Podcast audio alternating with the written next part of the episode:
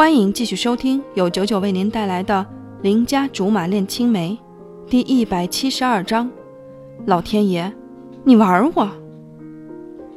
盘算了整一夜，第二天一早被妈妈拉起来吃早饭，爸爸边吃边冲着我笑，感情明天就能把我敲锣打鼓嫁出去，不是扔到对门去。吃着吃着，爸爸忽然说。以后你去了貂蝉家，有你这个内应，我就不信下象棋的时候老貂还能不让着我。要不是碍于眼前这个老不正经的男人给了我一般的 DNA，我真恨不得喷他一脸标点符号，逗号、句号、顿号，外加一堆省略号。吃过早饭，借口要看书，猫在卧室里，翻出柜子里所有的床单被罩。有我家二老镇宅，我想从正门出去显然是不可能的，不能硬闯，只能智取。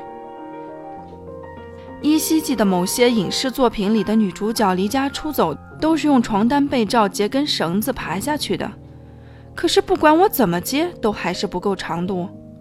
于是我明白了，理论知识始终和实际操作是有差距的。因为影视作品里女主居住的小楼只有二层，他们没有告诉我，当女主住在五层且层高有三米，加上没有那么多床单被罩的情况下，女主该不该徒手飞下来？经过我一番总结和瞭望，终于在书桌上瞭望到一把剪刀，脑海里灵光乍现：长度不够，那就宽度来凑，说干就干。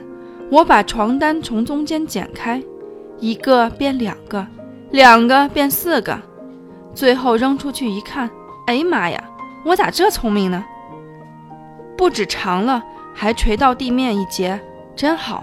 于是我又错误估计了自己的胆量，平时拽得跟东山上的母老虎一样，前脚才跨出去就害怕的小腿弹三弦了。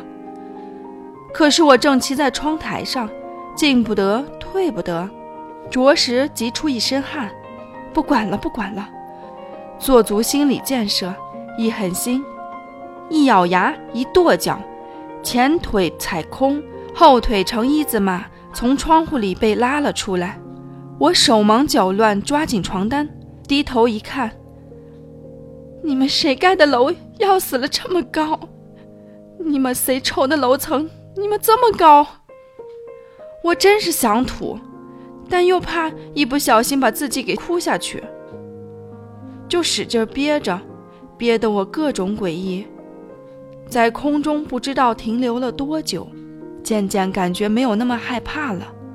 关键是要再不下去，我手上就没劲儿了，只能一点点向下面移动，根本就不敢低头去看，生怕一看又把自己吓怂了。好不容易脚沾到地，正忙着沾沾自喜，自己领导下的逃亡计划大功告成，哪里知道一转头就看见关羽用手在脑门上搭了个凉棚，正蹲在花坛上欣赏我的窘态。刁妹妹，我说你这是做什么？改行演杂技了吗？卖票不？票价多少？老天爷！你玩我！抬脚要跑，怎奈我的力气和人品全用在了爬楼上。这会儿刚抬脚就绊了个大马趴，关羽眼疾手快扶住我，顺手把我扶回家了。我连说个不字的机会都没有。关羽二话不说就敲了门，我爸磨磨蹭蹭开了，一见我站在门外，我爸的眼镜差点没跌下来。结结巴巴问我妈：“你，你当初是不是生的双胞胎？”我妈踹开我房门，惊呼：“这丫头居然敢把我床单被罩给剪了！”